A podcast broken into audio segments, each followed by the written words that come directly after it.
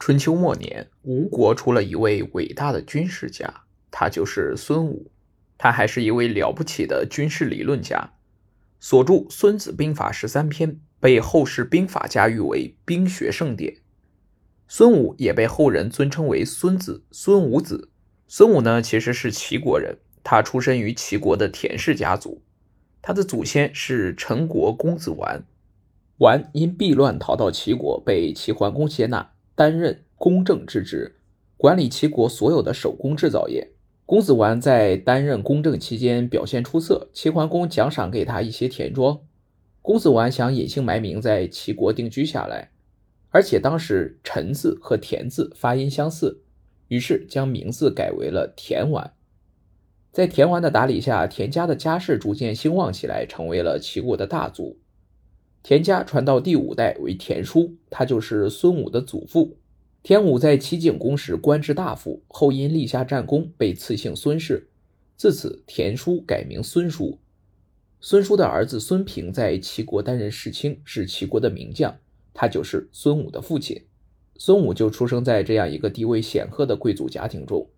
孙武生活的年代正是战争频繁、社会动荡的时代。再加上出生在这一个祖辈精通军事的家庭中，孙武从小就受到强烈的军事氛围的影响，对兵法有浓厚的兴趣。他刻苦钻研古代军事名家的作战事实，希望从中探求克敌制胜之道。公元前五三二年，齐国的田、鲍、国、高四大贵族之间矛盾激化，引发内乱。孙武身为田氏的后人，当然不可能置身事外。这四大家族为了各自的利益互相打击，孙武不想深陷其中，于是逃出了齐国。公元前五一七年，十八岁的孙武经过长途跋涉，来到了吴国。当时伍子胥父兄被楚平王杀害，自己也被平王追杀，正好也逃到了吴国。孙武和伍子胥一见如故，结为了朋友。孙武来到吴国后，便在吴都郊外的穹窿山隐居，同时继续研究兵法。在这里完成了他的传世之作《孙子兵法》。伍子胥来到吴国后，立志要兴兵攻楚，为父王报仇。伍子胥知道吴国公子光有不臣之志，于是把刺客专诸推荐给他，刺杀了吴王僚。然后公子光自己继承王位，是为吴王阖闾。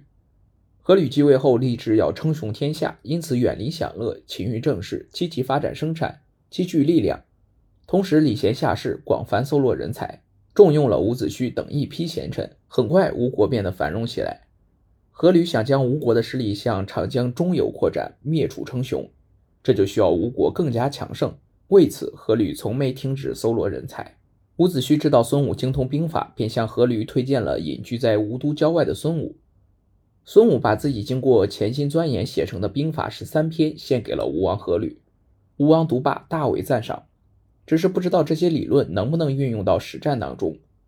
孙武为了证实自己兵法的可行性，便请求吴王用后宫的宫女练兵试验一下。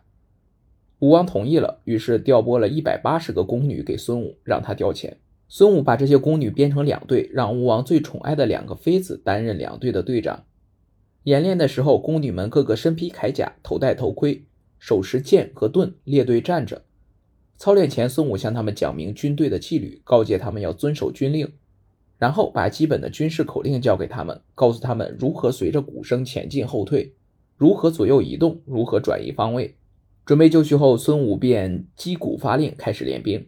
可是这些宫女虽然嘴上答应按命令行事，但以前从没见过这种阵仗，非常好奇，听见击鼓却不按指令行事，只是嘻嘻哈哈的笑个不停，完全没有军队的样子。于是，孙武再一次将发令规则和军中法纪跟宫女们说了一遍，并称如果再不根据指令行动，就按军法处置。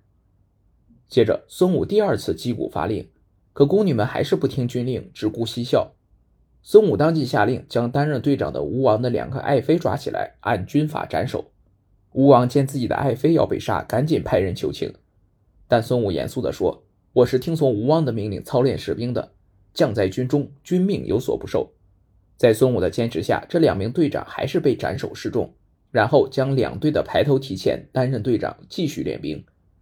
队长被杀，宫女们这才意识到事情的严肃性，个个面露惧色，再也不敢懈怠。吴王损失了两名爱妃，本想发作，但看到孙武重新操练时，这支由宫女们组成的队伍前进后退，变化阵型全都按照指令，阵容非常整齐，俨然一支马上就可以上战场的队伍。吴王这才明白其中的深意，同时也意识到孙武正是那个能帮自己成就霸业的将才，于是封孙武为将军，掌握军中大权。在孙武的训练下，吴国军队实力大增。公元前五一一年，阖闾想要清除吴王僚的余党，派孙武率军攻打辽的两个兄弟所在的养地。这是孙武在战场上出世牛刀，他仔细分析了敌我双方的形势，明确作战目标，并制定了正确的战略方针，使吴军一举攻下养城，擒杀了辽的两个兄弟，结束了战斗。阖闾本相乘胜，率军进攻郢都，但是孙武认为吴军经过大战已经非常疲惫，损失也很严重，不适合继续作战，建议阖闾收兵回国，养精蓄锐，再等待时机。阖闾听从了孙武的建议，这才没有给吴军造成更大的损失。